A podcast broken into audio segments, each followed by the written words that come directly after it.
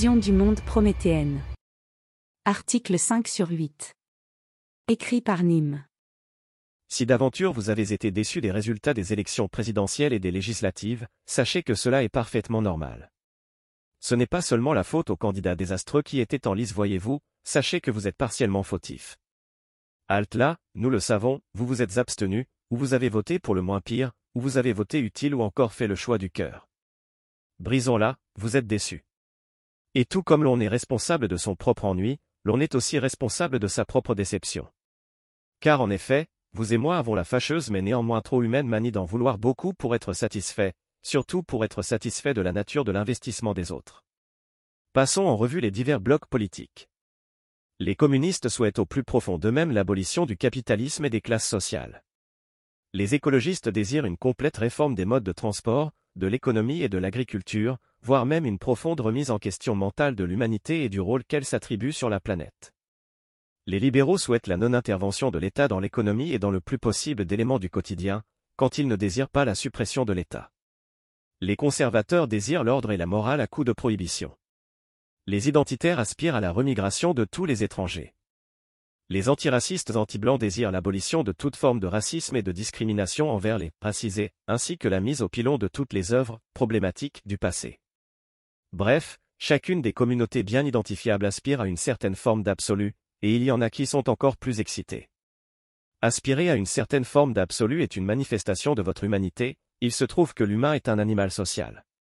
Cette faculté de sociabiliser et d'avoir besoin de sociabiliser est à la racine des religions, d'ailleurs le mot religion est pour certains issu d'un verbe latin religar qui signifie relier. Être en capacité d'adhérer et de manifester son adhésion à une religion majoritaire ou communautaire fut bien souvent une question de survie pour nos aïeux. Or il se trouve que les individus sont prêts à manifester leur adhésion à une vision du monde par un fort investissement temporel, pécuniaire ou mental. Ceci est doublement une question de survie personnelle, survivre en adhérant à un groupe ou garantir sa survie en s'assurant de l'adhésion d'autrui à son groupe. Je cite ici le livre Le Monde jusqu'à hier de Jared Diamond.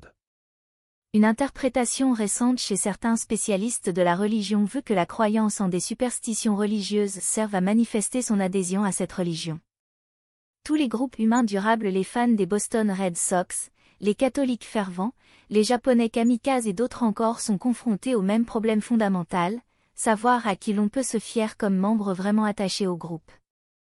Plus votre vie est liée à votre groupe et plus il est crucial de pouvoir identifier correctement les vrais membres du groupe et ne pas être dupe de quelque hypocrite en quête d'un avantage temporaire au prétexte qu'il partage vos idéaux. Si cet homme qui porte un fanion des Boston Red Sox, et que vous avez accepté comme fan de l'équipe, acclame soudain les New York Yankees qui ont marqué un point, vous en conclurez à sa fourberie, mais pas au fait qu'il est une menace pour votre vie, à l'encontre d'un soldat, qui en pleine attaque ennemie, jetterait son fusil ou le retournerait contre vous. C'est pourquoi la filiation religieuse implique tant de manifestations coûteuses pour démontrer la sincérité de l'engagement personnel. La plus assurément convaincante pour les autres adeptes est d'épouser quelques croyances irrationnelles qui contredit l'évidence des sens de quiconque n'en est pas. Affirmer que le fondateur de votre Église a été conçu par une relation sexuelle normale entre son père et sa mère, chacun vous croira à commencer par ceux qui n'appartiennent pas à cette Église. Le bénéfice d'appartenance sera donc nul, mais soutenez que ce même fondateur est né d'une vierge et que rien en vous n'a pu ébranler cette conviction irrationnelle, alors vos coreligionnaires y verront un vrai signe d'appartenance au groupe. Ici il est certes question de religion mais cela a beaucoup à voir avec la politique, les mécanismes sont les mêmes, d'autant plus que la religion est largement hors jeu dans notre pays.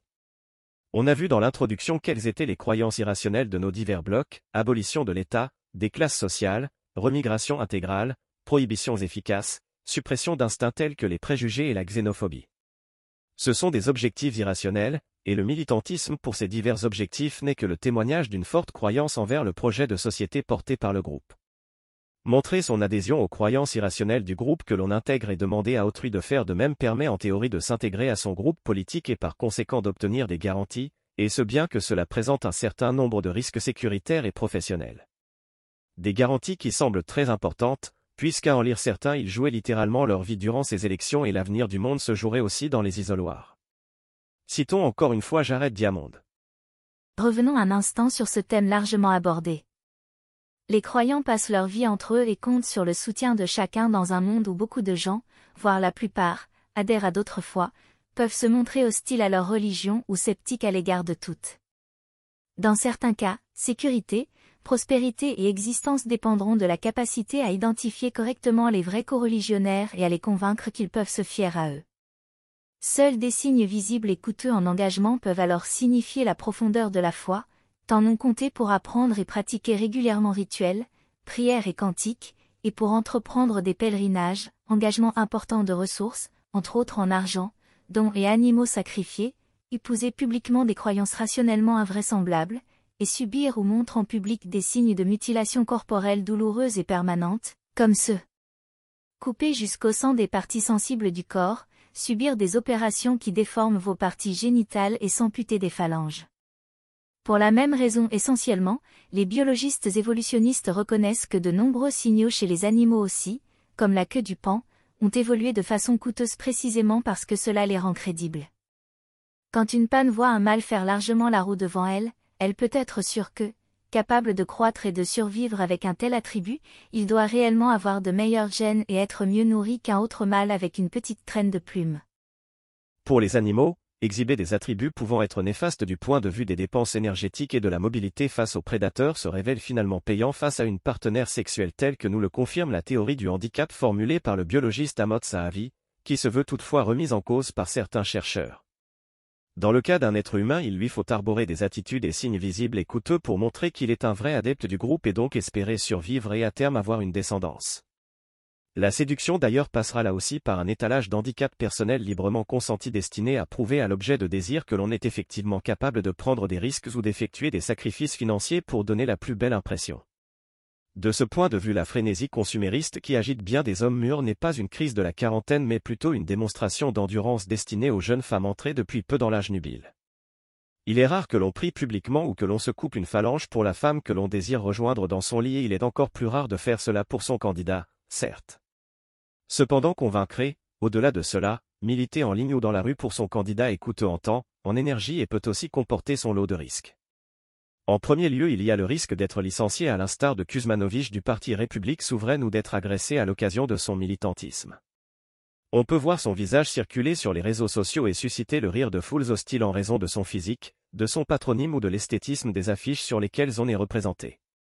De même si l'on milite anonymement, on peut aussi voir ses informations personnelles être dévoilées par des adversaires mal intentionnés.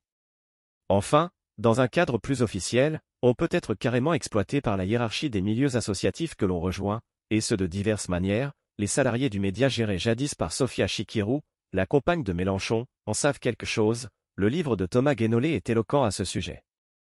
J'imagine que certains voient dans les avantages théoriques de l'engagement victoire, rencontre, solidarité en cas de précarité une certaine forme de récompense pour le militantisme et la foi manifestée, mais tous ne sont pas prêts à courir de tels désagréments sans avoir de garantie, ni à accepter des risques tels que l'agression physique ou la prédation sexuelle, par exemple. Il n'est donc pas étonnant que la proportion de militants de tous bords parmi les blocs est très réduite, et que de fait, forts de leur foi et de leur enfermement dans une bulle théorique ils soient aussi très prompts à demander l'impossible tant à leur direction qu'à leurs comparses, et ce plus encore que les électeurs passifs. Notons qu'il existe des sites de dating entre militants, comme quoi la biologie rejoint ici comme très souvent le politique. Sur ce, ne désespérez pas de l'offre politique actuelle ni de ses militants, car comme tout ce qui est biologique, le vide lui fait horreur et il y a de la recomposition permanente. Ainsi comme le dirait Yann Malcolm, la vie trouve toujours un chemin. Et la vie pourrait se révéler agréable dans le futur. Si aujourd'hui comme hier des instincts grégaires font faire tout et n'importe quoi aux individus des pèlerinages au faux port de bracelets électroniques nous avons un aperçu avec les mœurs victoriennes de ce que les mécanismes de recherche d'un groupe à intégrer peuvent produire. Il était dans les mœurs dit être polissé, agréable, cultivé tout en feignant l'humilité. Voilà quelles pourraient être les pures des foules idéales lorsque ces mœurs se conjugueront avec les impératifs contemporains tels que la pratique du sport, la recherche de l'esprit critique, la confiance sereine dans la technologie et la science. Cet audio vous a plu? Abonnez-vous à notre chaîne afin de recevoir tout notre contenu et soutenez-nous sur Tipeee, le lien est dans la description.